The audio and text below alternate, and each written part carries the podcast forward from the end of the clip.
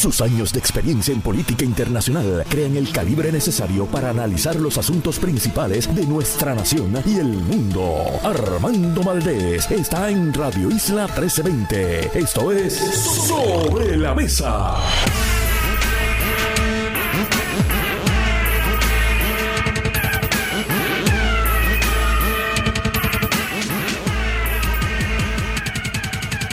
Buenos días Puerto Rico, soy Armando Valdés, con el espíritu navideño en high. Hoy en Sobre la Mesa, Kenneth McClintock, Rosa Seguí, Gloria Ruiz Quillan va a estar con nosotros de nuevo, pero en esta ocasión no va a estar como colaboradora, sino como invitada especial. Ella es la presidenta del Overseas Press Club y nos va a hablar sobre una campaña que ha lanzado este grupo que representa a los medios de comunicación, a los periodistas, debo decir, en Puerto Rico. Una campaña sobre el rol informativo de la prensa en nuestro país. Yo creo que eso es increíblemente importante, lo que se conoce como, no sé si el término correcto está aceptado por el diccionario de la lengua española, pero literacia mediática. Cómo entender las distintas fuentes de información a las que uno tiene acceso para aquilatar la veracidad de la información que uno recibe. Importantísimo eso hoy en día, con todos los bulos, con todo el fake news, con todas las noticias, imágenes, videos, audios generados por la inteligencia artificial, que es como una especie de embrutecimiento colectivo, el embrutecimiento real producto de la inteligencia artificial. Hablamos con ella sobre todo eso y en el último segmento, Nancy Lavoy pasada agente agrícola de Aybonito estará con nosotros para hablar sobre los múltiples nombres que tiene la Pascua, flor que es símbolo de la Navidad, particularmente aquí en Puerto Rico. Yo creo que en Estados Unidos a eso le dicen poinsettia. Alguien que me corrija. Bueno, es más, Nelcy Lavoy me va a hablar sobre eso, así que ya me podrá corregir todo eso y por supuesto, como todos los días, el mejor análisis de todos los temas para hoy, 22 de diciembre del 2023. Son las 8 y 3 minutos de la mañana.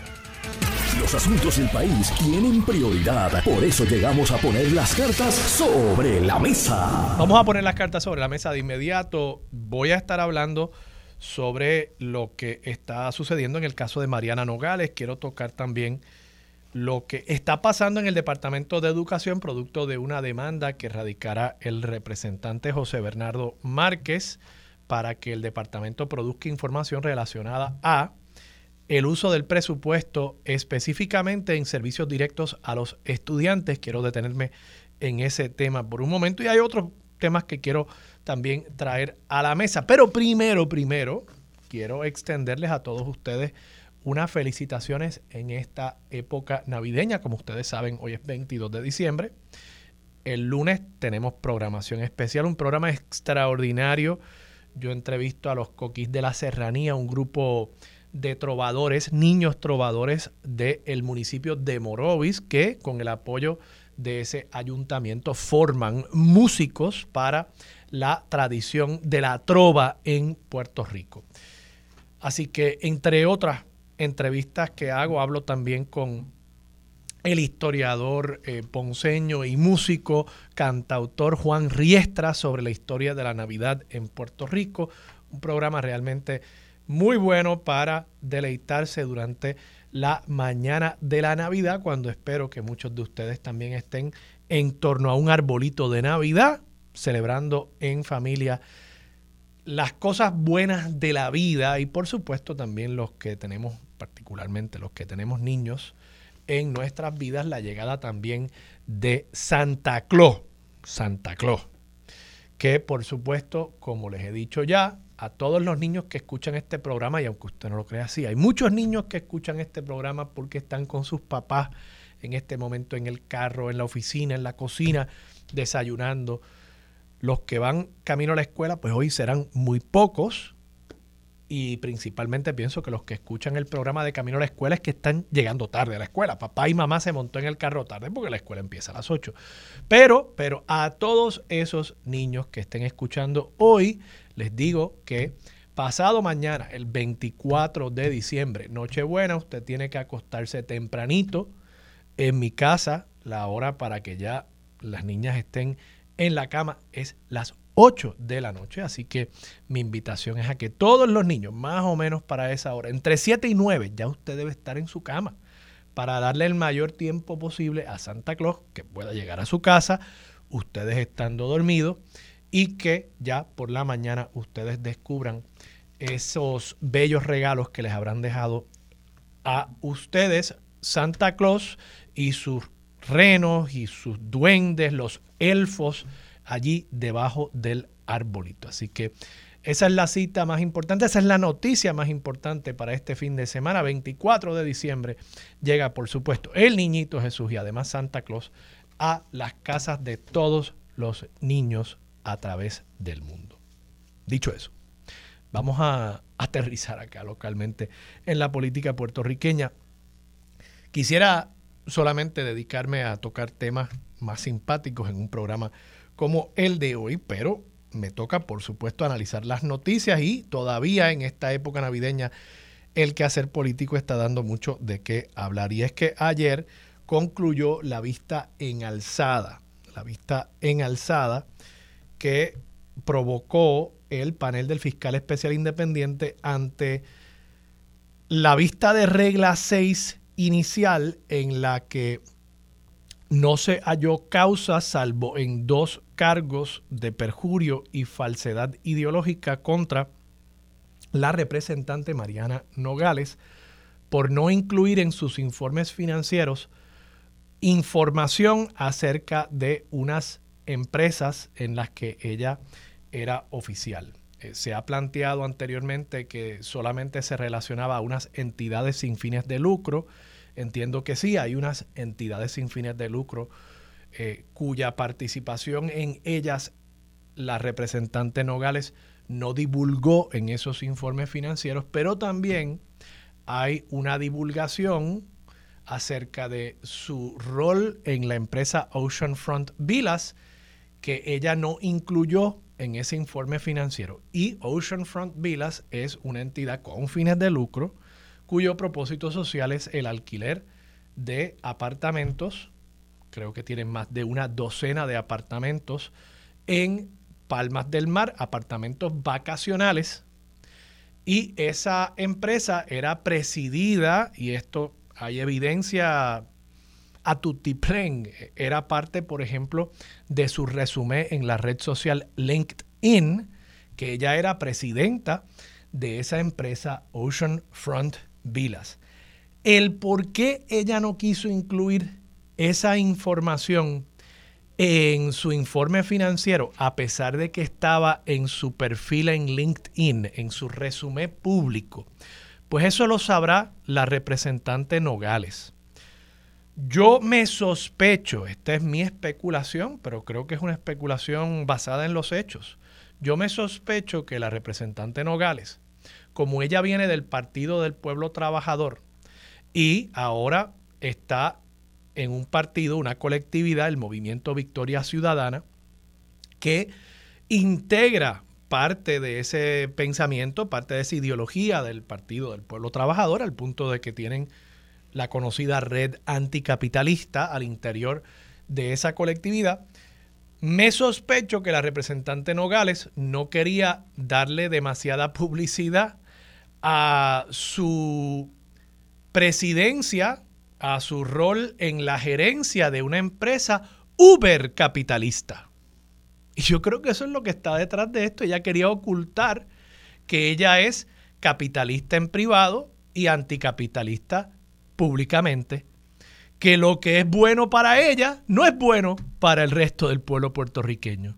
Que mientras tantos líderes de Movimiento Victoria Ciudadana, entre ellos ella, hablan del desplazamiento de los puertorriqueños y del daño y del impacto ambiental de los desarrollos en las costas.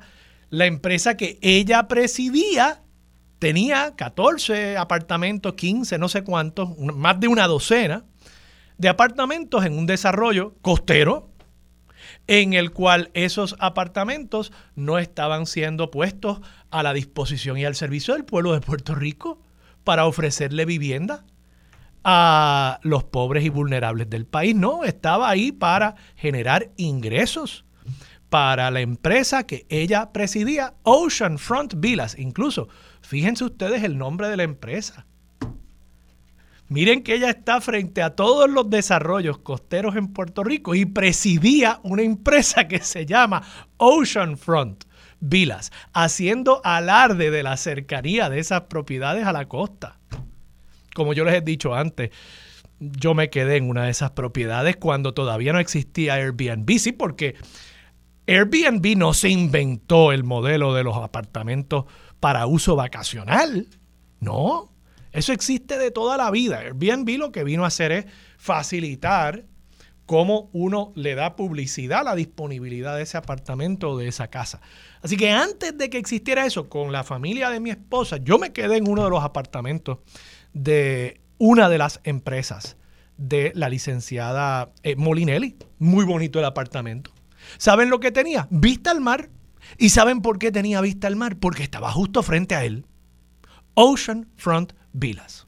Así que para mí, lo que destapa este caso y el hecho de que ella no haya querido informar acerca de su presidencia, su rol como ejecutiva de esa empresa, es que ella no quiere delatar de nuevo que ella era hasta hace poco una capitalista y que ella era la que operaba y gerenciaba una empresa que alquilaba a corto plazo, no para los pobres, no eran apartamentos para ponerlos a alquilar en sección 8, no. Ay, me van a decir, bendito, es que Palmas del Mar es vacacional, para eso es. Ah, pero entonces allí en Humacao no habrá gente que necesita vivienda. No habrá gente que ha sido desplazada porque esos 12 apartamentos que pudieron haber sido vivienda para alguien, esos alguienes entonces han tenido que ir a vivir a otro lugar y eso ha desplazado 12 personas que pudieron haber tenido esos apartamentos, esas casas de las cuales fueron desplazados producto del efecto en cadena que produce los alquileres a corto plazo. Vamos, yo yo estoy a favor de los alquileres a corto plazo. De paso, yo creo que han solventado el mercado de bienes raíces en Puerto Rico. Yo creo que le han salvado las casas y las segundas propiedades a muchas personas que si no fuera por eso no hubiesen podido continuar pagando la hipoteca, particularmente durante la época de las vacas flacas en este país. Pero, claro, yo no me canto anticapitalista, yo no me canto ser socialista,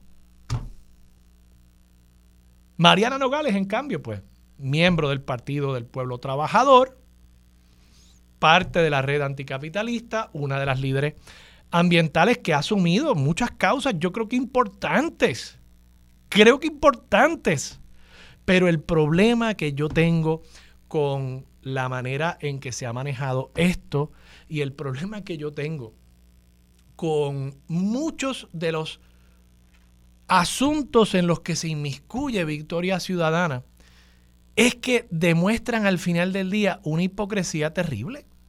Cuando a Mariana Nogales la acusaron, ¿cuál fue la diferencia entre la conferencia que hizo Manuel Natal, incluso antes de que fuese acusada, antes de que se supieran los hechos que estaba alegando el panel del FEI? ¿Cuál es la diferencia entre la conferencia de prensa que hizo Manuel Natal con el liderato del partido en el Colegio de Abogados? Y la ocasión en que el presidente del Senado, Tomás Rivera Chats, montó a medio Senado en una guagua para llevarlos al Tribunal Federal en la Chardón. Y yo recuerdo que mucha gente se rasgó las vestiduras criticando a Tomás Rivera Chats en aquella ocasión y probablemente con razón, pero saben que Héctor Martínez también salió bien del caso. Héctor Martínez también salió bien, pero yo todavía escucho a gente decir no que sí. El paribos de Tomás Rivera Chats el paribos de Tomás Rivera Chats. Entonces le pregunto yo, ¿cuál es la diferencia entre el paribos y el ágape en el colegio de abogados que celebró Manuel Natal para respaldar inequívocamente a Mariana Nogales? Pues ninguna diferencia, ninguna. Y de nuevo, creo que pues ahí se destapa la hipocresía que a menudo uno ve en las acciones de esta colectividad frente a los señalamientos que se hacen al contrario o a otras personas de fuera del grupo y los señalamientos que se hacen a personas que están dentro del grupo. Y ese tipo de doble vara, pues yo pensaba que era lo que venían a erradicar los amigos de la nueva política. Por lo visto estaba equivocado. Por otro lado, José Bernardo Márquez. Ustedes saben que yo he dicho aquí, José Bernardo Márquez, miembro del movimiento Victoria Ciudadana. Me parece una de las personas más consecuentes de ese movimiento y un gran líder legislador puertorriqueño.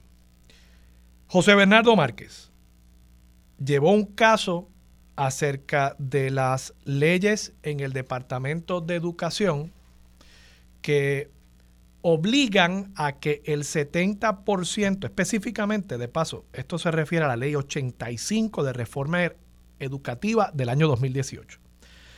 Esa ley requiere que al menos el 70% de la totalidad de los fondos del Departamento de Educación, del presupuesto consolidado del Departamento de Educación. Presupuesto consolidado quiere decir los fondos estatales y los fondos federales. El 70% de ese presupuesto consolidado tiene que llegar a servicios directos al estudiante. y José Bernardo Márquez ha estado reclamándole al Departamento de Educación, utilizando sus prerrogativas como legislador, que se le provea la información acerca de esa distribución. y el Departamento de Educación ha resistido en incontables ocasiones proveerle esa información. Finalmente, José Bernardo Márquez llevó un caso al tribunal y el juez Alfonso Martínez Piovanetti le otorgó 30 días a la agencia para establecer un plan de trabajo que permita proveer esa información al legislador y al país, porque de paso lo que establece la ley es que esta información tiene que darse a conocer por diversidad de razones, entre ellas para asegurarnos que el dinero esté llegando a donde tiene que llegar.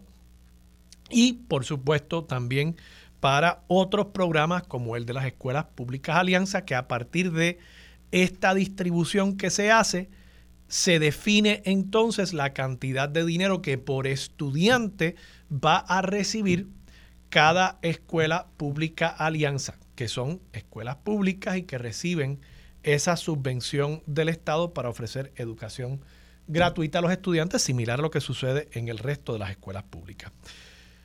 Así que esta noticia y esta demanda que radica José Bernardo Márquez, yo creo que es importante y creo que es el comienzo de obligar al departamento a realmente dedicar los recursos, no a la burocracia aquí en Atorrey y aquí cerquita, no, dedicarlo al salón de clase, a los estudiantes, a los maestros, a estar invirtiendo en el propósito del Departamento de Educación y no meramente en la autosustentabilidad del Departamento de Educación, que es lo que sucede a menudo con las burocracias. Las burocracias eventualmente toman vida propia y llegan a pensar las burocracias que la razón de ser de la burocracia es la burocracia, o sea que el propósito del Departamento de Educación es que el Departamento de Educación sobreviva y que los componentes de ese departamento reciban los beneficios de estar dentro de la finca en la que se convierte esa agencia pública. Y este planteamiento yo creo que es importante. Me parece incluso que 30% del gasto del departamento dedicado a otras cosas, aún así me parece excesivo ese gasto, pero creo que es un paso en la dirección correcta el que se solicite esta información porque un gran filósofo de los negocios dijo una vez que si no se puede medir, no se puede administrar. Y lo que está haciendo José Bernardo Márquez con este reclamo al Departamento de Educación es exigir que se mida para posteriormente poder asegurarnos que se esté administrando correctamente la cosa pública en el Departamento de Educación y que se vuelva a enfocar ese departamento en el propósito final que al final del día es el estudiante, la estudiante, las familias, los papás, las mamás, que ellos reciban una educación que le permita echar para adelante aquí en Puerto Rico. Vamos a la pausa, regresamos con Kenneth McClintock que ya está aquí en el estudio y mucho más de Sobre la Mesa por Radio Isla 1320. Quédate en sintonía, conéctate a radioisla.tv para acceder y participar en nuestra encuesta diaria. Sobre la Mesa por Radio Isla. Llegó el momento, uniéndose a la mesa para analizar de frente y con una perspectiva única, el ex secretario de Estado, Kenneth McClintock. Regresamos, soy Armando Valdés, usted escucha sobre la mesa por Radio Isla 1320. Kenneth McClintock se sienta a la mesa. Kenneth, buenos días. Buenos días y felicidades, estás interrumpiendo mi, mi celebración navideña al tenerme aquí en el día de hoy. Muchas gracias, muchas gracias por estar aquí. Kenneth, varios temas que quiero discutir contigo. Comencemos con, con este tema de, la representante Mariana eh, Nogales. ¿Qué, te parece? Se te quedó algo que cuando hablaste de ella. ¿Qué se me quedó? The name is in English. Ah, bueno, está bien. Y entonces ellos siempre están con eso del, idioma y sin embargo el idioma que vende en Puerto Rico es el inglés. Pues está bien. Aparentemente. está, bien está bien, está bien, Es, en inglés, sí, hay, eh, hay, un poquito más de ironía. En English. Pero igual, yo creo que lo más irónico de todo es que ella haya sido presidenta de Oceanfront Villas, ¿verdad? Que no haya querido poner esa información en su informe de ética, lo cual, pues de nuevo, supongo que hace sentido en la medida en que tú has hecho una carrera de pararte frente a otros desarrollos Oceanfront y de hablar de que el desplazamiento y que los alquileres a corto plazo son malos. Y ella se nutre y se lucra de propiedades que están precisamente frente ahí y que posiblemente estén en la zona marítimo terrestre. En, justicia, donde yo me quedé no estaba en la zona marítimo terrestre. Y yo creo que Palmas del Mar ha sido muy bien planificado. Sí, no, y, cuidan, O sea, yo no, quiero, yo no quiero tampoco criticar A, a, Palmas del Mar. Yo no tengo problema con Palmas del Mar. Sí yo creo que probablemente eh, muchos miembros de, del liderato de Victoria Ciudadana quizás lo tienen. Y por eso pues ella quiso esconder eso. Eh, oye, yo no sé si ella, yo no sé, no me consta, quizás eso era un título que tenía simplemente para recibir un salario.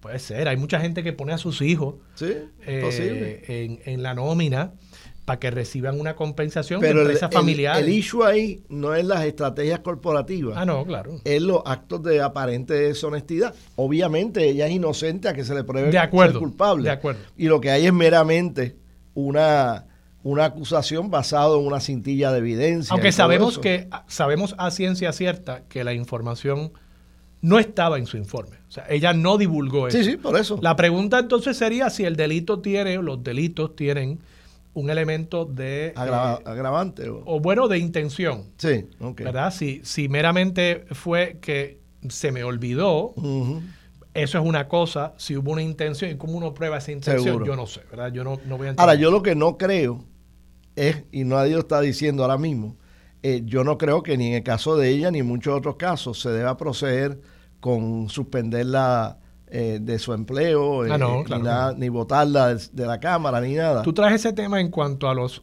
legisladores. no, en cuanto, en cuanto a todos. Pero ¿cuál es tu parecer de que la actual ley del FEI tiene esa, esa autoridad que era de OCAM anteriormente? Yo creo que esa, que esa disposición creo que es inconstitucional. La de suspender a los alcaldes. Lo que que nadie lo ha llevado bien. Este, porque, que de paso, más allá del tema constitucional, ofende un sentido de... De democracia de cómo debe operar un sistema republicano de pesos y contrapesos. Porque aquí el FEI acusa y el FEI juzga. Sí, y eso. Porque el, FEI, el, FEI es parte como fiscal. Es una violación de la separación de poderes. Correcto, juzga y dice, bueno, pues en atención a estas acusaciones que yo mismo he hecho, yo creo que ese alcalde hay que suspenderlo. Y entonces, de nuevo, no estoy pasando juicio. Y está pasando por encima de la presunción constitucional de inocencia. Y el debido proceso de ley. Y el debido Yo no entiendo cómo puede, no ha habido un juicio ni cómo puede cumplir con el debido proceso de ley el que... De nuevo, esto es como si el panel del FEI, al acusar y lograr causa contra Mariana Nogales en estos dos cargos, pudiese decir, mira, Mariana Nogales queda suspendida de su rol como legisladora. No puede entrar al Capitolio, no puede votar. No creo que nadie aceptaría eso. No. Además, ella recibió un mandato del electorado hace tres años atrás. Sí. Y yo no creo que una entidad administrativa deba tener el poder de revocar ese mandato de pueblo. Si hubiese una acusación que resulta en una convicción, pues entonces ya la cosa empieza a cambiar. ¿Por qué? Porque el jurado es el pueblo. Y si, el, si un jurado del pueblo te ha encontrado culpable de un delito grave que es incompatible con la función pública, pues entonces ya ahí el mandato popular está en duda. Popular no de partido, sino popular de, pueblo. Ya entonces el mandato electoral está en duda. Pero yo no creo que tres funcionarios nombrados eh, deban tener el poder de quitar el poder que tú recibiste del pueblo en unas elecciones. Y eso aplica ahora a Mariano Nogales, aplica a los a los alcaldes que están suspendidos ahora y los que han sido suspendidos en el pasado. Y tú mencionaste un caso, sí, que era el de Héctor Martínez. Sí. Héctor Martínez fue convicto y sin embargo en apelación resultó que era inocente y tuvieron que liberarlo de haber estado casi un año en la cárcel, de haber perdido su licencia de abogado, de haber sido separado de su cargo electoral, aunque él renunció, porque eh, Tommy probablemente lo persuadió a que, a que renunciara y no le creara problemas al partido y, a, y, al gobierno. Pero, pero eso fue un ejemplo de cómo la presunción de inocencia prevaleció. Kenneth, manteniéndonos aquí en, en, Puerto Rico, con la política puertorriqueña, esta semana eh, la comisionada residente anuncia su equipo de campaña. Pero más allá de eso, también eh, Elmer Román eh, hizo unas expresiones y él planteó que eh, primero no quiere debatir en la primaria para la comisaría residente, en la primaria. Él, quiere debatir directamente con Pablo José Hernández Rivera, que me pareció interesante que, que, lo mencionara directamente a él, no mencionara a Ana Irma Rivera Lacen ni a más nadie. Me parece que delató ahí que Pablo José podría eh, efectivamente pues estar eh, looming large en, la contienda por la comisaría reciente. Pero más allá de eso, lo, más que me interesó de estas expresiones es que él hizo una alegación de persecución política eh, y dijo específicamente en cuanto a, a este tema, dice que la pregunta de la periodista, la periodista eh, Pamela Hernández Cavilla. Hay gente que ha sufrido consecuencias por apoyar a Elmer Román. Esto es de, de Noticel, de paso. Eh, Elmer Román dice, sí, y ya lo viví con una persona que está conmigo. La sacaron del trabajo por estar conmigo trabajando directamente en mi equipo. Eso fue hace unos, unas pocas semanas. Es algo fuerte porque se está jugando con las habichuelas de la gente. La persecución política se tiene que acabar y hay que darle oportunidad al pueblo para que pueda eh, decidir a gusto, dice Elmer Román. Esto obviamente viene como secuela de señalamientos similares que ha hecho Jennifer González cuando se le citó a la Cámara de Representantes. Ella no ha provisto evidencia de esto. Eh, no hay evidencia de que estos empleados hayan radicado demandas, por ejemplo, por discrimen político, que muy bien lo podrían hacer. Y otro incidente en el que Jennifer González ha reclamado que hay discrimen político y persecución es el de las casetas en la parguera, las casas en la parguera, y específicamente la de su suegro. ¿Y el, y el, testigo de quién están dependiendo? ¿Quién es el testigo? El ex aspirante independiente. Ah, bueno. Sí, pero tú sabes quién fue el que provocó la investigación. No sé. No sabes. Noticel reporta, Oscar Serrano, tiene la carta el alcalde de Lajas y aliado político de la comisionada residente Jennifer González pidió a la secretaria del Departamento de Recursos Naturales que interviniera con las casetas en la parguera, como la de los suegros de la comisionada, que ahora es objeto de un proceso administrativo en esa agencia. Y dice más, la fecha de la comunicación del alcalde de Lajas, aliado de Jennifer González, 9 de mayo del 2023, es el mismo día que, según la querella, los vigilantes recibieron quejas ciudadanas sobre lo que ocurría en la caseta. Y posteriormente es a finales de ese mes de mayo que se sabe de la construcción alegadamente ilegal en la caseta de los suegros de Jennifer González. ¿Tú no crees que ya este, este sonsonete de la persecución y del discrimen y demás, como que deberían reevaluar si es la mejor estrategia para, ganar esta primaria? Mira, yo, yo no me voy a, poner a defender ni a, ni a objetar lo que hacen y lo que dicen las diversas campañas políticas dentro de mi partido. Este, yo creo que cada cual va a utilizar los argumentos que, sus sondeos le digan que, están siendo Pero no fue un error, no, fue un error reclamar persecución política cuando quien inicia la investigación es el alcalde del pueblo de Lajas, porque él ve que se están cometiendo actos que desde su perspectiva son ilegales y él solicita la investigación. Bueno, no he visto la carta, pero por lo que te escucho a ti decir, parece que es una, una queja generalizada de las decenas de, casetas y casas que, que, es visualmente evidente que ha habido allí por, por décadas. Este, así que si, si él promovió eso, ese es su trabajo. O sea, este, pero, o sea que no, parecería haber me parece, una intención me parece, de parte de un alcalde que apoya a Jennifer me González. Me parece que nuevamente lo que se está criticando es que se le dio más prominencia a un caso por encima de decenas de otros casos similares. Pero no será que ese es el caso, porque en 140 casetas, ¿verdad? Son 140. No, sé, sé que son un montón. Por eso, son como ciento y pico. Muy bonitas muchas de ellas, Bonitas, seguro. Y, oye, Yo, yo, creo que también aquí se nos va la mano. Mire, eso, eso lleva ahí años y es parte de, una cuestión idiosincrática de la zona. Pero nada. Eh, pero pues en las 140 casas no se estaba haciendo obras de construcción ni no, talando mangles. No tengo la menor idea. Por eso, pero tú crees que en 140 Porque yo no confío en la objetividad de la cobertura. Ok.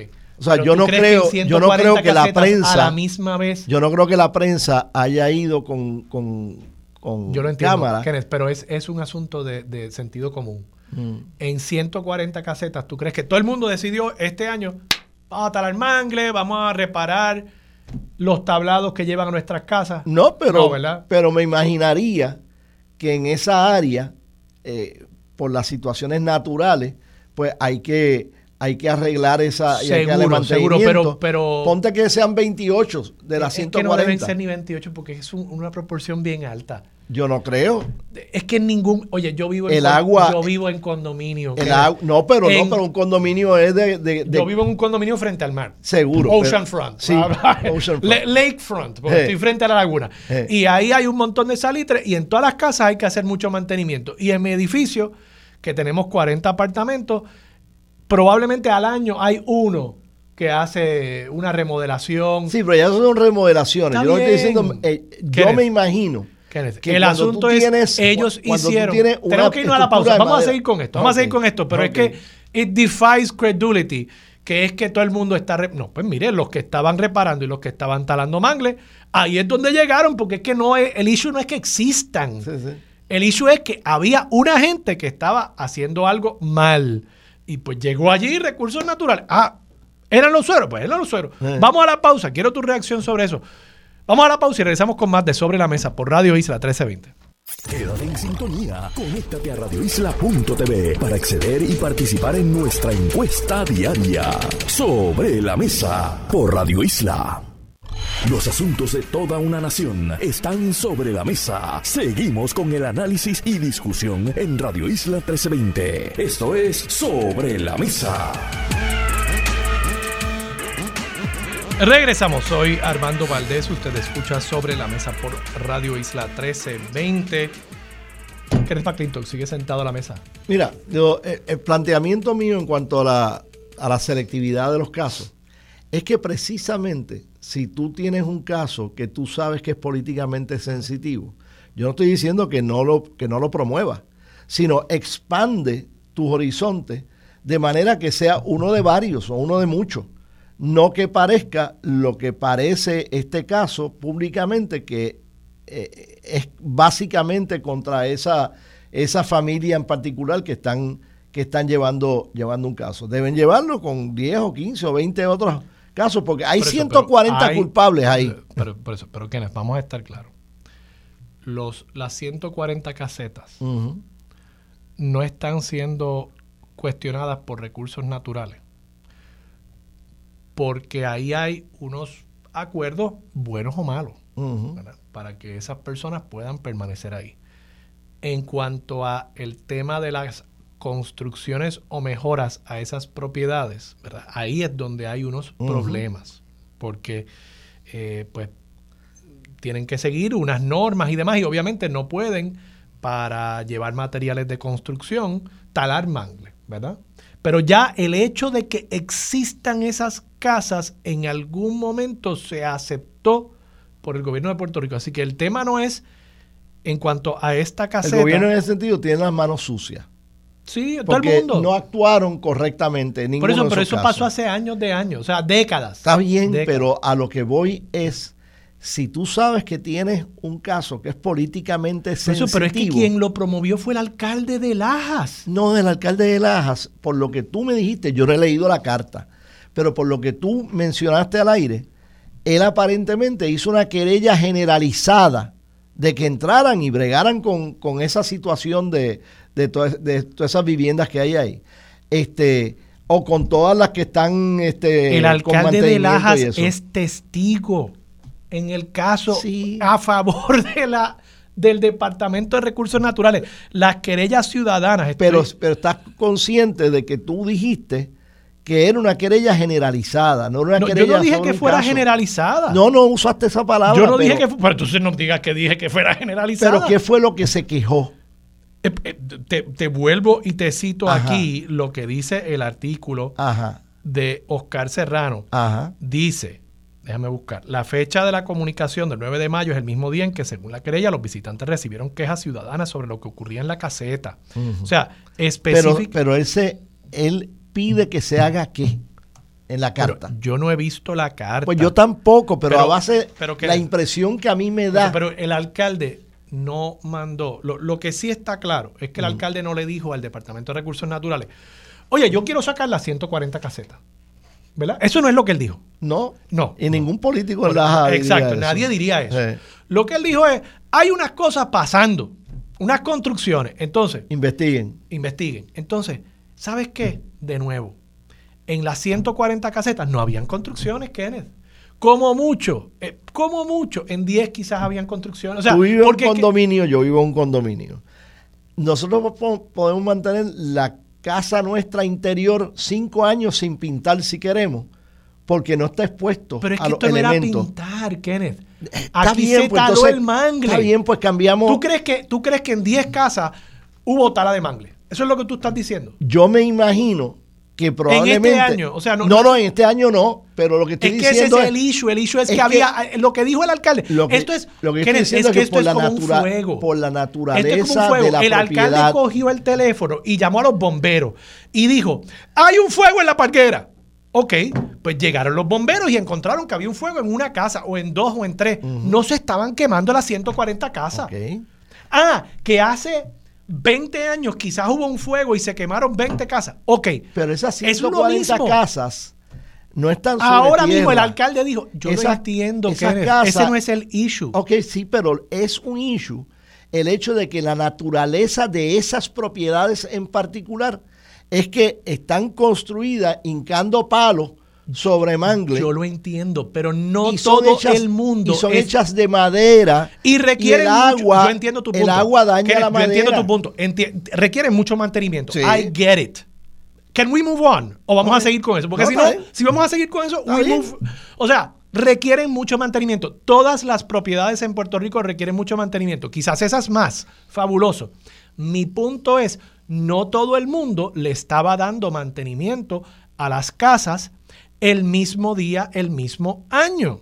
Porque esa no es como funciona el mercado. Porque aquí no hay alguien que dice, ah, 2023 le tocó a todo el mundo hacerme. Yo fui secretario de Estado. Ajá. Ahí me tocaba eh, reglamentar las corporaciones. Me traen un chisme de que Armando Valdés tiene tres corporaciones que deben 20 años cada uno de no haber este, rendido los informes. Y por tal razón me debe 12 mil dólares en, en, recargo. Ok. para yo montar un issue con eso, yo le diría a mi gente, busquen a ver otras empresas que están igualmente situadas. Kenneth, eso no es cierto.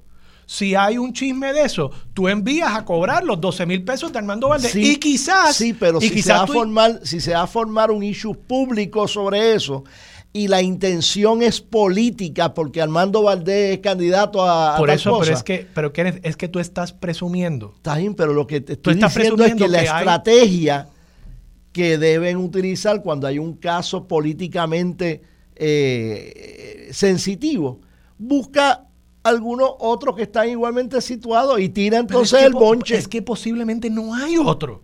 O sea, porque es que en tampoco estamos hablando de, de, miles de casas.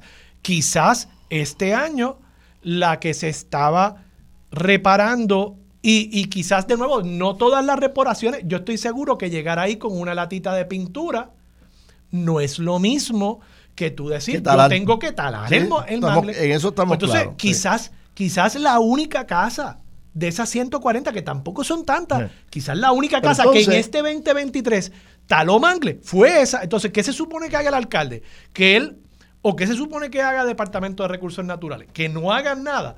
Ay, bendito, como es la de la comisionada residente. Tenemos que esperar a que otra persona sea un irresponsable y tal el mangle para entonces meternos a actuar. Pues no, entonces sería un discrimen político a la inversa. Entonces sería un privilegio político el que le estamos dando a la comisionada residente por su relación con su suegro. Yo lo que lo único que digo es que aquí eh, la manera que se manejó ese caso es uno que crearon innecesariamente una controversia que se hubiese atendido administrativamente. No se está atendiendo. Sí, sí, sí, pero se está atendiendo con la secretaria del departamento prestándole atención personal continua por sabré cuántas horas a la semana a ese issue en particular. Eso no es usual. Así que yo lo que digo es que han creado una tormenta en un vaso de agua este, que ocurre con frecuencia en esa localidad. Es como, por ejemplo, el condominio ese allí en Rincón, que sé yo cómo que se llama, no sé si Ocean Front también, este, eh, sí, pues parece que había unas violaciones históricas allí. Sin embargo, están prestando atención allí, pero no le prestan atención a ninguna de las otras propiedades en, los 400 millas de, costa de Puerto Rico, donde pueden estar invadiendo la zona marítimo terrestre y, todo ese tipo de cosas. Bueno, se le está prestando atención a lo de Jobo, ¿no? Sí. Pues entonces, no, es cierto que no se le esté prestando atención a ninguna otra. Y en la de Jobos, que yo sepa, no hay ningún familiar de la comisionada residente. Ni de más nadie. Ni de, ni de más nadie. Ni el Rincón tampoco. Este, pero, a lo que a lo que voy no, o sea que no es cierto que no haya otros casos lo que a lo que voy es que hay algún tipo de selectividad por alguna razón por eso pero y no me refiero solamente a lo de la palguera el caso de Jobos ¿Ah? ¿cuál era la selectividad en Jobos por ejemplo? bueno en Jobos aparentemente hay un montón de bueno, no, yo no estoy diciendo que hay o sea, yo no he sabido el nombre de nadie. No, yo no estoy diciendo selectividad. Por eso, pues, entonces... De hecho, ¿por qué, no hay, ¿por qué tú no sabes los nombres de los que están afectados? Pero porque quizás no son personas públicas. Y porque la prensa no te lo ha informado. Bueno, pues... ¿Y cuál es el criterio? ¿Cuál es el criterio para no informarlo? O sea, puede, que sean, puede que sean abogados prestigiosos, Pueden puede que sean jueces. Pueden serlo. Y todo, ah, pero ahí eso no es importante. Porque, no es, porque no es Jennifer Pero igual podrían no serlo, ¿verdad? Y en el caso de Rincón salió a relucir el nombre de Walter Pierluisi. Uh o sea, que no tenía nada que ver con eso. Bueno, creo que era una era un, residente allí. Era un residente allí, como, como habían 200 residentes en ese complejo, pues tú sabes. Pues, es que eso es lo que te digo. Que y en el caso de Mariana Nogales, y en el caso de Mariana Nogales, yo y tú aquí Hemos dicho que Ocean Front Villas es de Mariana Nogales. ¿Y por qué lo estamos hablando y por qué estamos diciendo que es de Mariana Nogales? porque es de Mariana Nogales. Ocean Front Villas en English. Por eso, pero porque es de Mariana Nogales. O sea, yo, ahí, ahí yo voy. Yo, yo le meto fuerte a todo el mundo. O sea, aquí. Pues, la prensa no le mete fuerte a todo el mundo. Pues claro que sí. Todos los casos los sabemos. Los nombres de Walter Pierluisi, Ocean Front Villas, Mariana Nogales y los suegros de Jennifer González en relación al caso de la parguera, lo sabemos por la prensa y son de... Y han mencionado cuatro casos ahí en 400 millas de playa, de, playa que hay en Puerto Rico. Pues y, saldrán otros también, Kenneth, o sea, pero... Pero solamente cuando envuelve a una persona famosa, no por el delito... En el caso de no, por, no, por el delito ambiental en el como En el caso de Jobo, que se sepa, no involucra a nadie cuyo nombre sea conocido. Esa es la realidad. O sea, y, vamos, y, posiblemente el año que viene nos enteremos de otros casos. Así es como funciona, porque la, prensa tampoco es. Yo creo que ya. No hay tiempo para todo. Tú pusiste tus puntos y yo puse Sí, sí. Y no hay tiempo para todo. Así tenemos que irnos a la pausa. Kenneth, gracias por estar aquí todo este año, los viernes. Felicidades a ti, a tu familia, que compartas. Sé que tienes unas festividades familiares muy bonitas durante... Que son secretas todavía. Que son secretas. Para una no, yo, he dicho solamente muy bonita, así que te deseo lo mejor. Muchas gracias. Un abrazo. Kenneth McClintock, vamos a la pausa, regresamos con más de Sobre la Mesa por Radio Isla 1320. Quédate en sintonía, conéctate a radioisla.tv para acceder y participar en nuestra encuesta diaria. Sobre la Mesa por Radio Isla. Su compromiso con la justicia social, los derechos humanos y la equidad la convierten en pieza clave para discutir los temas sobre la mesa. Ahora se une a la mesa la licenciada Rosa Seguí Cordero. Regresamos, soy Armando Valdés, usted escucha sobre la mesa por Radio Isla 1320. Rosa Seguí, buenos días. Buenos días Armando, felicidades. Viernes antes de Navidad, felicidades a todas las personas que no son... bueno, Estoy nerviosa, ¿verdad? Porque esta semana mi familia cercana, el núcleo familiar y mi mamá se enfermaron. Ay, no me digas. Eh, así que pues estoy nerviosa con poder cumplir con, esos obsequios. Eh, no creo que lo logre. He visto la cómo está el tráfico en las entradas de Pero tú le escribiste tu, carta a Santa Claus. Yo se me pasó a escribirla, pero estoy a tiempo. Puedo escribirla hoy. A tiempo. Se envía y llega. eso llega mañana, lo, lo en el buzón y, nada, él se encarga. Tremendo. Él se encarga. Ah, ah, lo pondré en fe. Será, será por fe que llegarán estos regalos. Rosa, Pascua, Poinsettia, ¿es lo mismo? Ay, tristemente tengo que decir que lo he buscado y sí, eso es lo que sale pero no he podido ir a, fuera de Puerto Rico a buscar poinsettia, solo que lo he buscado en, en, internet y sale como que sí que lo es. Y lo, y lo busqué hace poco porque fui a comprar Pascuas con mi cría y escogió un color bien bonito y bien distinto y se llama cinnamon. Es el, el como se describe, búscalo. Entonces, de la manera que lo eh, encontré. Canela. Ajá, pero lo encontré con poinsettia.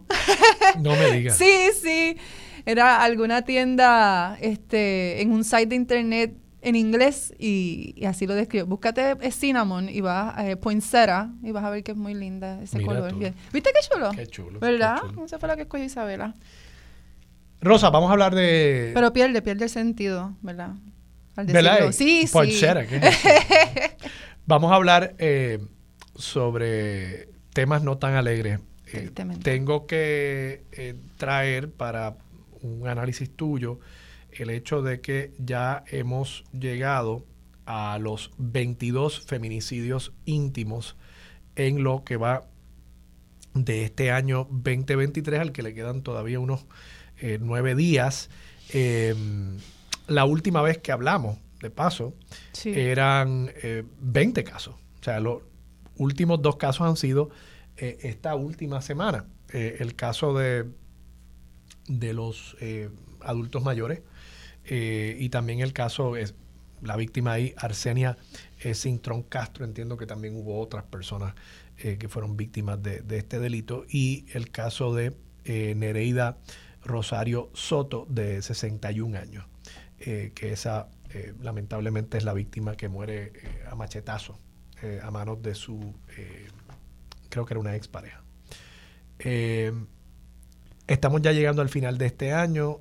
A ti y a mí nos queda una eh, última intervención el viernes próximo. En este 2023 yo quisiera pensar que no estaremos hablando aquí en siete días de dos casos adicionales, pero me temo que podría pasar. Em, viendo esto y viendo que ya se acerca el tercer aniversario de la declaración de estado de emergencia por parte del gobernador, ¿cuál es el saldo? Pues hay es muy triste, Armando, estar hablando de, la pérdida de vida eh, semanales y de la y de la dejadez de parte de, las instituciones gubernamentales y de, y de la papa caliente que hemos visto eh, entre Departamento de Justicia, la policía y recientemente y con más notoriedad la rama judicial. A mí me parece, y, y lo hemos hablado aquí, ¿verdad?, que el número de protestas que se dieron en el verano del 2019 y desde el 2018 eh, de sectores que defienden los derechos de las mujeres y de grupos feministas y de grupos políticos solicitando el estado de emergencia, eh, cada vez las manifestaciones eran más multitudinarias. El verano del 19 no podemos eh, ignorar que allí había el, manifiesto del, del 19 era solicitando el estado de emergencia por la violencia de género, ¿verdad? Eso, eso estaba ahí y, y se hizo notorio precisamente también por las actitudes machistas dentro del chat de, de Ricardo Rosselló y sus allegados. Así que este es un, este es un tema que, que lo hemos visto, ¿verdad? Dentro de lo más alto del, del gobierno, dentro del, de la gobernación, su asesoría, sus grupos de amistades, Secretaría de Estado, eh, y hasta un ex eh, secretario de Hacienda. Así que el, problema es real y va a estar dentro de todos nuestros espacios. Yo creo que el gobernador emitió esta declaración para acallar las protestas. Eh, yo no, no, lo he escuchado hablar con un conocimiento real de lo que es la violencia de género, aun cuando utiliza la palabra género, ¿verdad? Y tengo que decir que no hay un conocimiento real porque cuando nos atacan a las mujeres por defender nuestros derechos sexuales, reproductivos, humanos, de salud, acceso a la salud, no ha tomado posturas eh, reales en contra de la violencia que recibimos dentro de distintos espacios, incluyendo de la presidencia del Senado. Así que eh, no habló de, extremos, e, evitar extremos y demás que no, no conocen cuál es el problema real ni lo que es la violencia de género. Y mientras hayan estos sectores minoritarios pero estridentes que estén abogando por el retroceso y tratar de, de minimizar la palabra género, ¿verdad? Como que es una construcción social, no, no, no tiene ninguna implicación sobre la orientación sexual de las personas, no tiene ninguna implicación eh, más allá que reconocer cuáles han sido unas conductas y unos patrones dentro de nuestra sociedad en todos los espacios que hacen ver a las mujeres como un sexo débil, como que tienen que dedicarse a ser sumisas, a no trabajar, a no tener los mismos derechos, a no tener la misma capacidad, eh, como por ejemplo, eh, uso como ejemplo cuando Sila María Calderón eh, ganó la gobernación, yo no sé si tú recuerdas, Armando, presumo que sí, muchos comentarios machistas de que qué iba a pasar cuando ella tuviera su periodo y cosas tan horribles así para tratar de hacer creer que las mujeres debido a nuestra condición de mujeres eh, o causado por la menstruación o por la menopausia o por cualquier condición relacionada a, nuestro sexo, eh, tenemos menos capacidades, menos aptitudes, ¿verdad? O que nos ponemos histéricas y distintas cosas que, no han sido atendidas por el gobernador a pesar de haber emitido esa declaración de, de, emergencia y que cada vez que se está por vencer el plazo, el gobernador no hace expresiones reconociendo la gravedad del asunto, el aumento en los casos, ¿verdad? Entonces, estamos ahora mismo, imagínate, en campaña.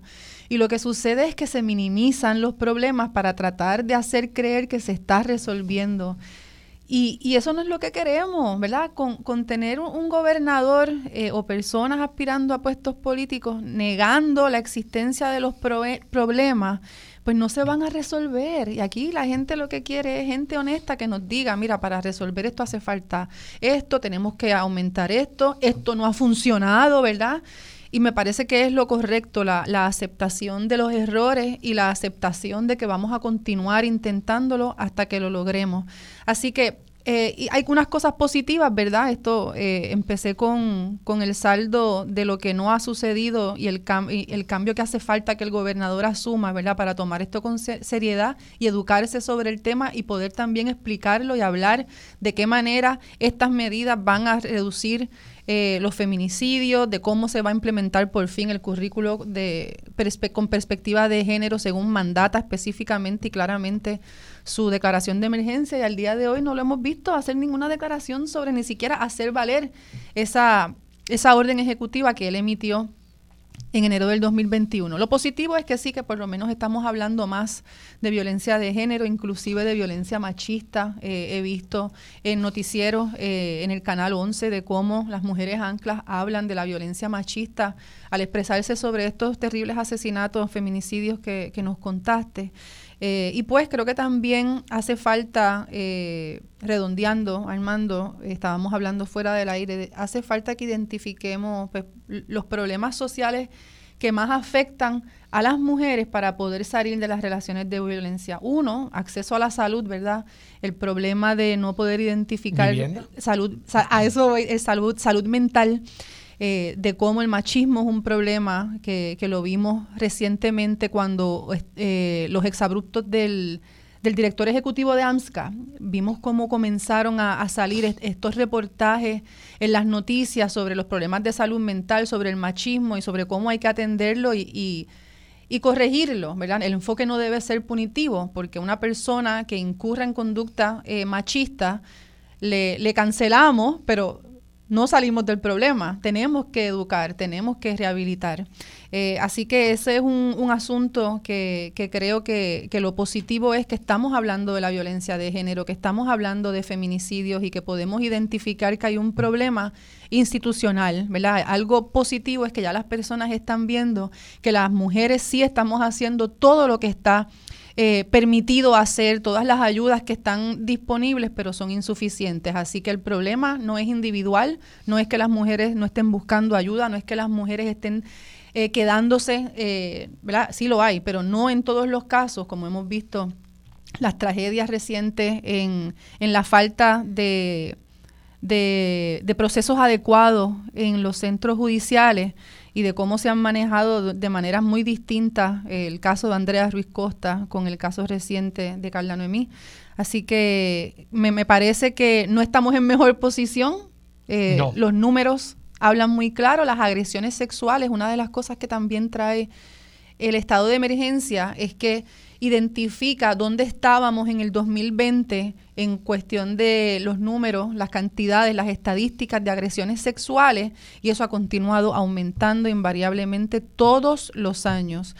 Así que para las mujeres eh, con, sensibilidad hay, que decir que, no nos sentimos que, que el Estado, el gobierno, nos esté protegiendo adecuadamente, ni que tome nuestro lado cuando hacemos estas denuncias, ni que luego de que sabemos que por lo menos dos vidas hemos perdido, dos feminicidios han sido consecuencia de esa falta de protección de los tribunales y como que no hay una no hay una actuación ni tan siquiera de aceptar que existe un problema institucional en la rama judicial, en la Policía de Puerto Rico, como hemos hablado aquí, Armando, y en el Departamento de Justicia. Eh, y me parece que hasta que no mejoremos a donde ibas, Armando, la vivienda, las condiciones económicas de las personas, ¿verdad? Cuán difícil debe ser si tú no tienes carro, cómo movilizarte en Puerto Rico. Es muy difícil. Si tienes eh, hijos e hijas, ¿cómo vas a ir al tribunal? ¿Cómo vas a ir a buscar ayuda? Si la familia no te ayuda, si no tienes un trabajo, eh, ¿verdad? Es, tan difícil. Y hablando de la vivienda, Armando, eh, lo difícil que es conseguir vivienda en Puerto Rico, sea mediante alquiler o sea para comprar casa, eh, está casi imposible poder buscar salir de una casa en una relación amorosa, imagínate salir de, de, tu hogar en una relación violenta, sin sustento, sin un salario adecuado que te permita, ¿verdad? Porque una de las cosas que no hablamos, Armando, es que cuando tienes que mudarte de un sitio a otro, no necesariamente tiene todos los muebles, ni tiene todos los enseres. O sea que además de tener que pagar una renta que probablemente no baje de los 1.200 dólares, tienes también que comprar estufa, microondas, camas. eso es tanto lo que requiere gastar eh, es tanto dinero que hace falta para, poder hacer ese movimiento que por eso es que están los albergues y están los centros de ayuda, ¿verdad? Pero aún haciendo todas estas cosas, pues eh, el, marco es, desalentador para las personas que, que necesitan salir de relaciones violentas y pues hay que me parece que tanto el acceso a la salud y salud mental, como hemos visto que surgió en estos casos de, de las personas de 80 años, el, feminicidio causado, ese fue por, ese fue, ese fue por cuchilla. Sí. Ese fue por cuchilla. Eh, hace, hace falta que, yo, yo creo que podemos, ah, debimos haber aprendido muchas cosas de la pandemia, como por ejemplo tener la telemedicina, visitar las casas, ¿verdad? Todos esos servicios el gobierno tiene que repensarlos y tenemos que llegar más a las personas si sabemos que son personas mayores de edad, que probablemente no manejan, que no hay transporte colectivo, así que esos esfuerzos se comenzaron a hacer durante la pandemia. Yo no sé si a ti visitaron las casas, pero por lo menos a mí me visitaron. ¿Cómo estás? ¿Cómo estás de tu salud mental? ¿Qué está pasando con, tu familia, con tus crías? Y pues eso, solamente una vez fueron. Hay que, hay que dar seguimiento a, ese problema grande, la crisis de salud mental en Puerto Rico. Rosa, eh, pasando a, otros temas, me gustaría eh, también discutir contigo eh, esta demanda que llevó José Bernardo Márquez sobre el Departamento de Educación y el presupuesto del Departamento de Educación y la ley 85 de reforma educativa, ley del, año 2018, requiere que el 70% del presupuesto eh, del departamento consolidado, incluyendo fondos federales, llegue a servicio directo. De servicio directo al estudiante. Eh, José Bernardo ha estado pidiendo esta información incansablemente no se le han dado. Y finalmente él lleva el caso al, juez Alfonso Martínez Piovanetti de, de, San Juan, del Tribunal de Primera Instancia, eh, decreta que el departamento tiene 30 días para iniciar el montaje de un sistema, básicamente, para poder ofrecer los datos. Es cierto que en algunos casos es que el gobierno ni siquiera tiene la manera de proveer los datos, ¿no? Que, eso pues apunta a un problema aún más terrible. Eh, e, esta ley lleva cinco años de paso, o sea que uno pensaría que ya en cinco años ellos habrían podido eh, montar ese sistema para, para, para medir y como le decía al público, lo que tú no puedes medir, tú no puedes administrarlo. Si tú no sabes cuánto está llegando al salón de clase, pues jamás y nunca vas a llegar al 70%. Es más, puede que hoy esté llegando 80% al salón de clase. Who knows? Probablemente no. Sabemos que no. Eh, pero pero si tú no lo puedes medir y tú no puedes publicar esos datos para que el pueblo también pueda tomar sus decisiones, pues no puedes administrar ese sistema tampoco. Así que, eh, ¿qué, te parece, ¿qué te parece a ti esta, esta decisión? Me parece lamentable que haya que recurrir al tribunal porque son unos informes que la ley 85 requiere que el departamento le someta a la Asamblea Legislativa con esa información. Y desde que se aprobó la ley no ha sometido uno solo, Armando. Así que tenemos, ¿verdad?, una, unos secretarios y secretarias de educación que, que no han cumplido con sus deberes ministeriales y tampoco cumplen cuando desde la Asamblea Legislativa se les solicita esta información. Esta información se solicitó también, este, no solo José Bernardo en la Cámara, también se solicitó a través del Senado, Anaíma Rivera Lacén y Rafael Bernabe lo solicitaron y producen la información incompleta. ¿Qué sucede? Que debido a que hay un proceso que solo se lleva cuando hay sesión legislativa, que es que los, los asesores y asesoras de, de, presidentes de las cámaras pueden acudir al tribunal a solicitar esa información, pero como no estamos en sesión, pues hay que acudir entonces directamente, José Bernardo acudió directamente al tribunal, eh, porque sí, en las escuelas de Puerto Rico vemos una, una carencia de materiales, de, de, la infraestructura, ¿verdad? Como por ejemplo hemos hablado que hay escuelas en San Juan que todavía no se ha resuelto el problema de las columnas cortas, eh, de que no hay espacios verdes disponibles para disfrutar de, tiempo de ocio y ejercicio. Así que eh, me parece que es lo correcto solicitar que los jefes de agencia cumplan con los deberes ministeriales, ¿verdad? Esto no es algo eh, fuera de, de, los deberes que tienen. Es básico. Sí, sí, sí. Así que es una ley nueva, como tú dices. Es lamentable que no se haya cumplido absolutamente en no ningún... nueva. 2018. Cinco años ya. Que, que, no se haya cumplido con absolutamente ninguno, ¿verdad? Por lo menos cumple con el primero y después di que no, no pudiste, pero se, se, implementa una ley y debería estarse cumpliendo. Esta, este tipo de ley también, ¿verdad? Eh, responde a, a no haberse comunicado no hacer un proceso eh, participativo y democrático de todos los sectores de escolares eh, y, es, y es momento de que, de que suceda, ¿verdad? Cuando se hacen estas leyes para un departamento tan, tan grande eh, y tan complejo como el Departamento de Educación, era importante que se hablara con todos los sectores para que se pueda cumplir, ¿verdad? Mínimamente con lo que está diciendo. Qué bueno que se resolvió de esta manera, esperemos que se cumpla, porque para lo que se quiere que se cumpla es para que lleguen los servicios a las comunidades escolares, especialmente a la educación especial que tan rezagada ha estado con los presupuestos. Rosa Seguí Muchas gracias. Feliz Navidad, Seguí, Armando. Seguí Cordero. Cordero. Rosa Seguí Cordero. Eh, yo lo sabía, pero dije, déjame, déjame preguntar. Eh, feliz Navidad. Igualmente. Que la pases muy bien con tu familia. Un gran abrazo a todos ellos y hablamos el viernes próximo para el último programa, el último programa de, este año. Eso es así. 2023 entre Rosa Seguí y este servidor. Vamos a la pausa, regresamos con más de Sobre la Mesa por Radio Isla 1320. Quédate en sintonía. Conéctate a radioisla.tv para acceder y participar en nuestra encuesta diaria. Sobre la mesa por Radio Isla. Los asuntos de toda una nación están sobre la mesa. Seguimos con el análisis y discusión en Radio Isla 1320. Esto es Sobre la Mesa. Regresamos, soy Armando Valdés, usted escucha sobre la mesa por Radio Isla 1320. A esta hora se sienta a la mesa Gloria Ruiz Cuilan en su rol como la presidenta del Club Ultramarino de Prensa de Puerto Rico. Gloria, buenos días. Buenos días para ti y para todas las personas que nos escuchan. Hoy tengo otro sombrero, aunque nunca me quito el de periodista, pero... ¿Lo dije bien? Sí, ese es el nombre correcto en español y comúnmente lo conocemos como el Overseas Press Club de Puerto Rico. Gloria, tienen una campaña nueva, tú y yo lo hemos hablado anteriormente, me parece sumamente importante. Explícanos de qué se trata.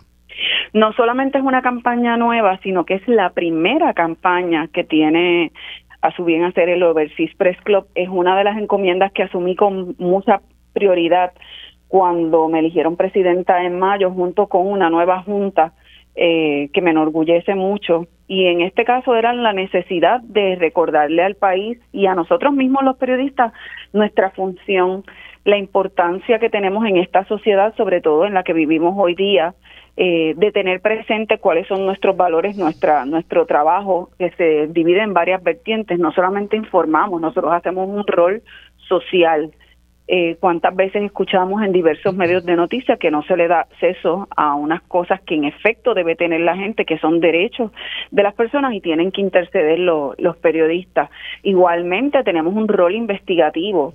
Eh, sacamos cosas que el gobierno de diferentes funcionarios públicos quieren ocultar eh, y que nos afectan, que tienen un impacto directo en nuestra sociedad. Y con eso claro, y el de recordarle a las personas todos estos roles que tenemos y que somos idénticos a cualquier ser humano, vivimos en la misma isla, padecemos lo mismo, sentimos lo mismo, sacamos esta campaña que se titula El periodismo que nos une. Utilizamos varios compañeros, eh, particularmente de medios eh, de figuras conocidas en los medios.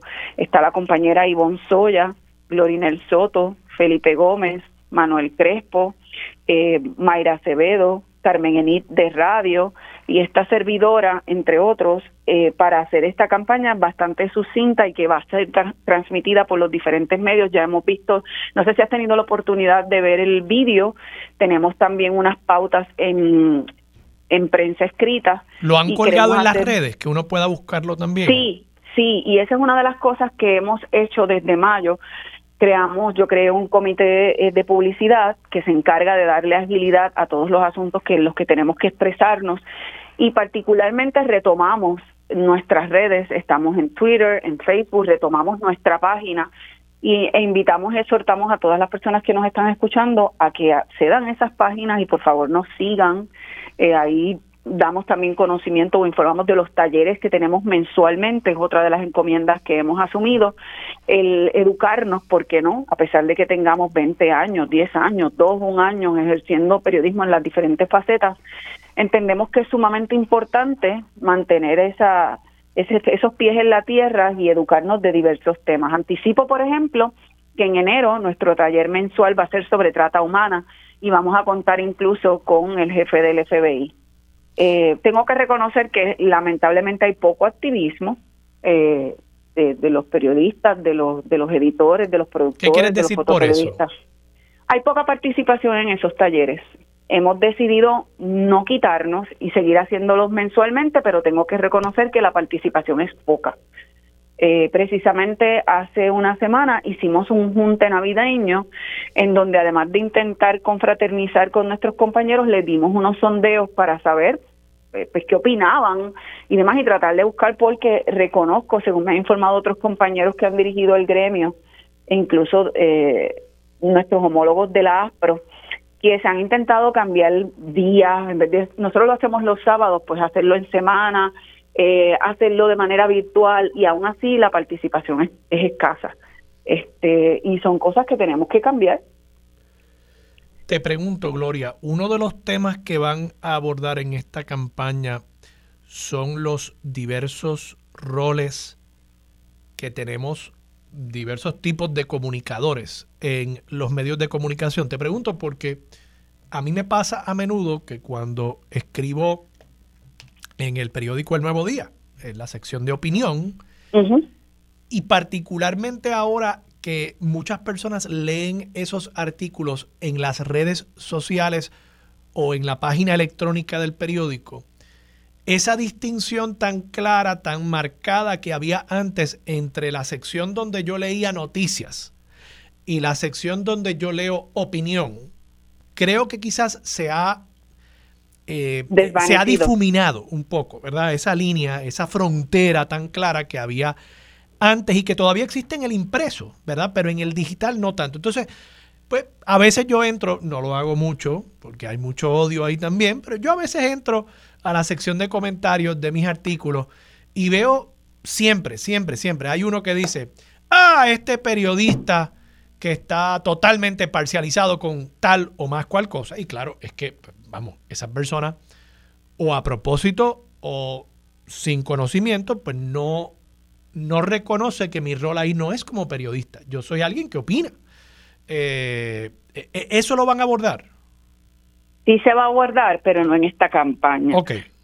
Nosotros decidimos hacer, esta es nuestra primera campaña, pero no es la única. En esta eh, queremos empatizar con la gente, queremos básicamente dejarles saber que formamos parte de esta sociedad y cuál es nuestro rol, nuestra importancia. Yo creo que esto es más que todo vital porque tú recordarás, bueno, ha sucedido en varias instancias, pero lo más patente fue el caso de Sisto George. Ahí se tergiversó mucho de lo que es el trabajo de la prensa y se habló de las payolas y demás. Eso no es el trabajo de un periodista, ni es lo que nosotros hacemos. No se hacen noticias por encargo ni nada por el estilo ni se paga. Y, y se ha perdido mucho de eso. Eh, queremos rescatar básicamente de que somos sinónimo eh, de, de, este país, que sentimos lo que sucede y nuestro objetivo es propender a ser un mejor Puerto Rico. Eh, eso que me estás hablando sería el motivo de nuestra segunda campaña, que ya tenemos fecha de cuando la queremos lanzar y es en verano del próximo año. Y esa campaña sí va a abordar de manera directa la diferenciación que debe existir y que en efecto existe entre un periodista, un analista político y por supuesto los llamados influencers. Un periodista no es ni un analista político, ni un influencer, ni tampoco a la inversa. Eh, y eso se ha, como tú dices, eso se ha desvanecido. Eh, la gente tiende a pensar que porque escucha al analista en radio eh, y de momento entra una noticia, en este caso Renta lee la noticia y entonces como el compañero de la mañana, Julio Rivera Daniel, hace la entrevista, todo es lo mismo y no lo es, no lo es. El periodista tiene, tiene una responsabilidad de transmitir una información veraz, confiable, de confirmarla, de utilizar fuentes confiables. Eh, y, y cuando se está opinando, pues sencillamente es claro, es tu opinión, es lo que tú piensas, lo que tú crees, lo que tú entiendes. El periodista tiene que tener, presentar las noticias de manera balanceada, con todas las partes de la controversia, y para eso se estudia, para eso se estudia, te cultivas, genera fuentes, etcétera. Es un trabajo. Eh, y esa es la importancia del periodismo y que la gente sepa que no, que no somos iguales. Por último, Gloria, te pregunto, ¿cómo están mirando? Y no sé si es algo que también van a abordar en, en esta campaña o si es algo que como gremio están abordando. ¿Cómo está mirando el tema de la inteligencia artificial? Sí, lo hemos abordado. Fue objeto de uno de los talleres que ofrecimos eh, y en este caso no lo vemos como, por lo menos como se presentó en el taller, no lo vemos como una amenaza. hemos visto noticias recientes en donde se ha explicado incluso que el gobierno lo está utilizando. Eh, se planteó la interrogante de si en algún momento sustituiría a los periodistas, a los fotoperiodistas eh, y el trabajo que hacen diversos compañeros del mundo del, del, periodismo. Eso todavía está en un objeto de debate ocultamos el tema, eh, hablamos de lo peligroso que es, sobre todo en este periodo de campaña eleccionaria, y doy un ejemplo. ¿Cómo yo como periodista puedo distinguir que me llegó un comunicado eh, que luce totalmente formal, oficial, con logo y demás, en una contienda primarista, eh, y me, me, lo envió realmente uno de los contendores para hacerle daño a, a la otra parte? pues ese tipo de cosas tiene que ser verificada por un periodista. Claro. Eh, y en este caso ese es el trabajo que hacemos de a diario. Tú no puedes sencillamente divulgar algo porque te llegó, sino que hay que confirmarlo, hay que llamar, hay que ocultar, hay que preguntar, etcétera. Y ese es uno de los grandes trabajos. Es precisamente esa, eso último que acabo de decir, preguntar y saber qué preguntar, sobre todo en una sociedad que está repleta de violencia y no tengo que mencionar los casos hay una presunción de inocencia que le asiste a todo el mundo, por más atroz que sea la acusación. Y eso no se puede perder de vista. Eh, la gente también tiene que tener claro eso. Y son cosas que debemos repasar de cada cierto tiempo y por con toda razón la, la inteligencia artificial es uno de esos temas. Eh, me atrevo a mencionar también que para beneficio de, de las personas que, que, que, que en este caso nos leen el periódico, eh, el nuevo día es uno, uno que va a implementar lo que he llamado el Trust Project. Y esto significa eh, que básicamente la información que produce cada reportero va a estar atada a una pequeña biografía y datos de ese periodista que le dejan saber a quien lea, mira, este periodista de verdad sabe de lo que está escribiendo, tiene experiencia, tiene bagaje, tiene trasfondo y demás. Es una tendencia a nivel mundial eh, y le da certeza, confianza al lector pues de que lo que tiene ante sus manos es correcto en un mundo con tanta diversidad. Y así hay diversas herramientas también que ayudan, que nos deberían ayudar a discernir lo que es correcto y lo que no es correcto. Eh, por ejemplo, ahora se consume eh, bastante de, de, los, de los influencers y no me parece malo, me parece muy bien, pero la gente tiene que estar clara que, por ejemplo, cuando se transmitía o se, se hablaba del juicio contra Verdejo, no es lo mismo que usted vea la información de, de un periodista a, que lo escuche el comentario, lo que tenga que decir un influencer, porque no, no estamos en, en, el mismo canal, por llamarlo de alguna forma. Sí, sí. Eh, no, y, y creo que lo más importante es que, y quizás en algún momento eh, se desarrolla algún tipo de código de ética de los influencers, eh, eh, y hasta de los analistas. Digo, y, seguramente hay, ¿no? Pero, pero no es lo mismo el, deber ético, la responsabilidad profesional de, un periodista eh, que el de un influencer o el de un comentarista o el de un analista. Esa es la realidad, ¿verdad? Ustedes tienen, por ejemplo, una obligación de, de cuando cometen errores, porque cometen errores, como todo ser humano, como bien tú planteas eh, de corregirlo. Eh, eso no necesariamente es una obligación que tiene eh, el influencer, por ejemplo. y, en ese sentido, yo creo que esas distinciones de dónde yo me voy a informar y dónde voy a buscar información que yo estoy confiado, ha habido un trabajo de investigación, de verificación, de validación. Si están usando fuentes anónimas, pues probablemente lo han confirmado con dos fuentes. todo eso eh, lo hace un periodista y, eso es lo que le añade valor a la información y credibilidad a la información que ustedes le presentan al pueblo. Eso es correcto. Creo que esa es la explicación más sensata y más correcta, sobre todo. Eh, se verifica la información. Recordemos que él y la periodista lo único que tiene es su credibilidad. De acuerdo. y es tan, tan valioso y tan potente si un periodista pierde eso, lo perdió todo. Bueno. Y cada vez que, que se sientan a escribir, a transmitir y demás, está presente eh, el hecho de que lo hacemos con responsabilidad, con respeto. Eh, y hay también mucha eh, desinformación. la gente quizás piensa cuando ve un, un periodista cubriendo un funeral o una situación de entero dolor que realmente el periodista quiere estar ahí y, y demás. Tienen que saber también que nosotros somos obreros como cualquier otra persona y tenemos que cubrir eh, lo, que se nos indica, eh, lo que nos mandan a cubrir. Con respeto, pero lo hacemos. Gracias por estar disponible para Sobre la Mesa. Buena, buen fin de semana navideño. Espero que lo disfrutes mucho con tu familia.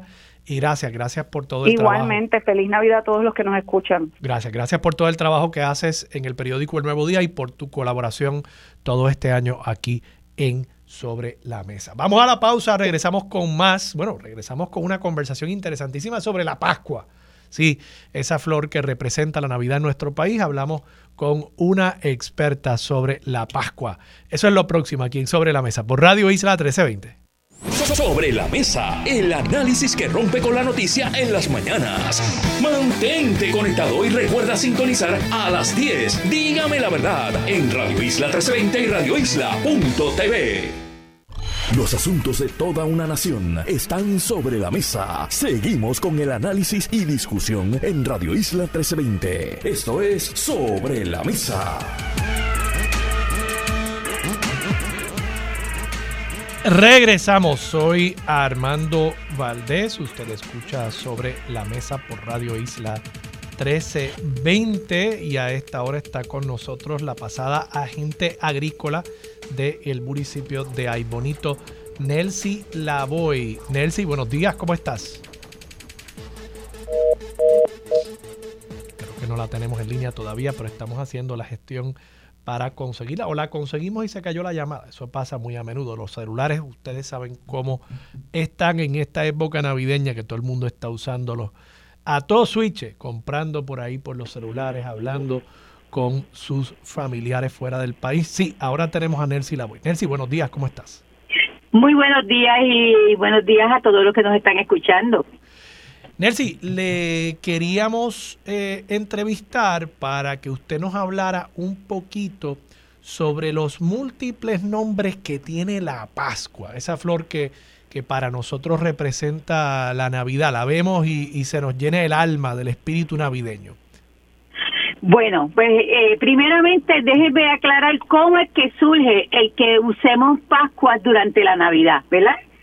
Hay, hay una leyenda que dice que unos niños que estaban, eh, estaban, iban, querían visitar el pesebre de su ciudad, querían llevarle un regalo al niño Jesús al pesebre, así que fueron y recolectaron algunas flores y se las llevaron al niño. Dios eh, con, eh, se emocionó por el gesto que hicieron estos niños, que entonces las pintó de rojo y de ahí en adelante se empezaron a usar en los pesebres los rojos. Esa es la leyenda, pero la realidad es... ¿Esa leyenda es de, de aquí de Puerto Rico o es de fuera? No, la, la Pascua oriunda de México, es, una Pascua oriunda de México, donde para el año 1800, para, para el 1825, 1829, eh, este embajador de Estados Unidos en México, de nombre este Poinsett, Robert Poinsett, eh, vio esta planta, se enamoró de ella, recoge dos o tres esquejes y se los lleva a Estados Unidos. En Estados Unidos, eh, él las empieza entonces a producir y las empieza entonces a regalar durante la época navideña, porque esto es una planta de días de días cortos y noches largas. Quiere decir que tiene que tener aproximadamente 14 horas de oscuridad para que ella entonces, eh, no es que florezca, pinte sus hojas modificadas que se llaman brácteas. Eh, unos, unos, eh, eh, tanto fue así que se hizo tan famosa regalar esto, porque él lo propagó tanto, que el 12 de diciembre de 1991 se declaró en los Estados Unidos el Día Nacional de la Pascua. Y muchos estadounidenses regalan Pascuas durante este día en, en significado de, de, prosperidad, riqueza Pero y Nelson, vamos, vamos a detenernos por un momento, es que me ha dado mucha información y, y información buenísima. eh, eh, la leyenda a la que aludió entonces originalmente es una leyenda mexicana, como lo es también esta planta, ¿correcto? Exactamente. y la, la, planta, yo, yo alguna vez he escuchado, usted hizo referencia que la hoja cambia de color por, por las noches más largas de la época invernal. ¿Es, ¿Es entonces técnicamente una flor? No, la, la hoja es una, eh, la, el rojo o el color que tiene la Pascua es una hoja modificada que se llama bráctea. La flor en realidad es lo que está en el centro, que es color amarilla. Es muy insignificante. Lo que es llamativa, y es llamativa porque esto es para atraer los insectos polinizadores. Claro, que eso le da el toquecito amarillo a, la poinsettia o a la, a la Pascua. Y entonces le, le pregunto algo. La, en, me, me, resulta interesante que es un eh, americano, esencialmente el que, el que descubre esta flor y la lleva a Estados Unidos, o sea, la exporta de México. ¿A nosotros en Puerto Rico nos llega a través de Estados Unidos o a través de México? No, no llega a través de Estados Unidos ah. porque se empiezan a producir aquí en Puerto Rico, como se produce en la actualidad. Las Pascuas es de esas pocas este, plantas que no se traen eh, finalizadas de los Estados Unidos se traen el que es pequeño y se y se entonces se desarrollan aquí en Puerto Rico porque es una planta extremadamente frágil. De hecho, la Pascua es lo que nosotros conocemos, ¿verdad? En el en el argot botánico como una euforbia, que es parte de las suculentas. Por eso es que a la Pascua no se le puede echar mucha agua, porque usted le echa mucha agua y usted la pudre. inmediatamente. Y Nelson, y, y, entonces el nombre, el nombre Pascua, ¿Es un nombre originalmente mexicano? No. No. Eh, en, en, no. En, en, como le dije, el, la realidad de esto es que un fraile eh, franciscano de, Tax, de Tasco de Alarcón en México, este, esta planta era bastante común y él veía que tenía estas flores rojas y las empieza a usar en sus pesebres para decorar. De ahí es que se empieza a usar la Pascua en los nacimientos, en los pesebres. Pero a nosotros nos llega a través de Estados Unidos porque aunque usted no nos lo crea, la mayor variedad de y, colores que conocemos hoy en día se desarrollan en los Estados Unidos. Tanto es así que por primera vez, y quiero ¿verdad? darle esta, esta premicia, ¿verdad? Por primera vez en Puerto Rico se celebra o se hace lo que se conoce como un trial o un ensayo. ¿Qué significa esto? Que eh, eh compañías de Estados Unidos a través de, de, este agrónomo y productor que se llama Aníbal Arocho de Plantas de Puerto Rico, hizo el contacto con Puerto Rico para que en Puerto Rico empezáramos a nosotros a tener estos ensayos de nuevas variedades de Pascua con nuevos colores en Puerto Rico para seleccionar especies que sean resistentes al trópico y a su vez poder ofrecer estos productos tanto en el Caribe como Centro y, la, y Suramérica. Esto se hizo en colaboración con la Universidad de Puerto Rico, con la Estación Experimental Agrícola en Corozal. Nelsi, me tengo que ir a la pausa ya, pero una última preguntita que yo sé que todo el mundo que está escuchando esto la tiene. ¿Es posible mantener viva una Pascua más allá de la Navidad. Yo nunca lo he ah. logrado. Yo creo que eso es algo, quizás un, logro mítico, como lo, como la existencia de los dragones y los unicornios, ¿no? Eh, Ajá. ¿Es posible? Sí. La Pascua es una es, en realidad esto es un arbusto, ¿verdad? Es un arbusto perenne. Para que usted la vea así bien bonita, los productores tienen que usar lo que nosotros conocemos como reguladores de crecimiento que se hace que la que el entrenudo, lo que va entre hoja y hoja, se quede pequeño para que usted la pueda tener compacta.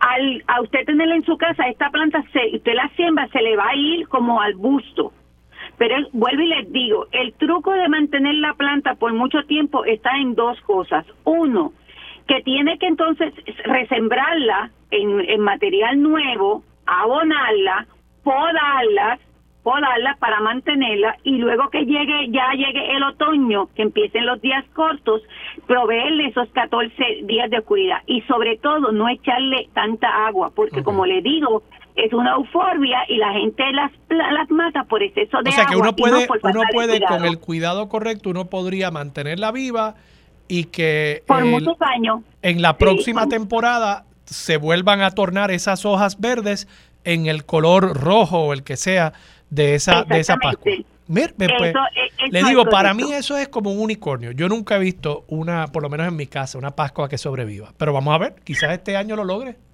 Sí, no, y, y los exhorta que lo hagan porque lo pueden inclusive sembrar en su patio. Lo más importante es que si es sembrada en un patio, es importante que busquen un área donde no, cuando llegue el otoño, no tenga tanta iluminación, porque si tiene mucha iluminación, o sea, estamos hablando de que tiene, bueno. eh, se empieza a oscurecer a las 5, pero a la misma vez tiene una bombilla cerca de la Seguro. Pascua, la Pascua no le va a flores, no le va a pintar como nosotros decimos. Bueno, no Nelcy, muy agradecido por esta lección botánica acerca de la planta, la Pascua, que tanto nos gusta aquí a los puertorriqueños en la Navidad. Muchas gracias y felicidades.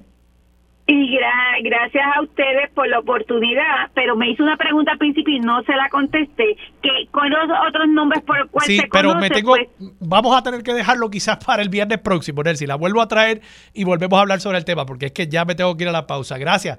Nelcy la voy pasará a agente agrícola del municipio de Aiborito. Vámonos a la pausa. Ya próximamente entra aquí al estudio y regresamos en Radio Isla 1320 con Mili Méndez. Dígame, la verdad es lo próximo.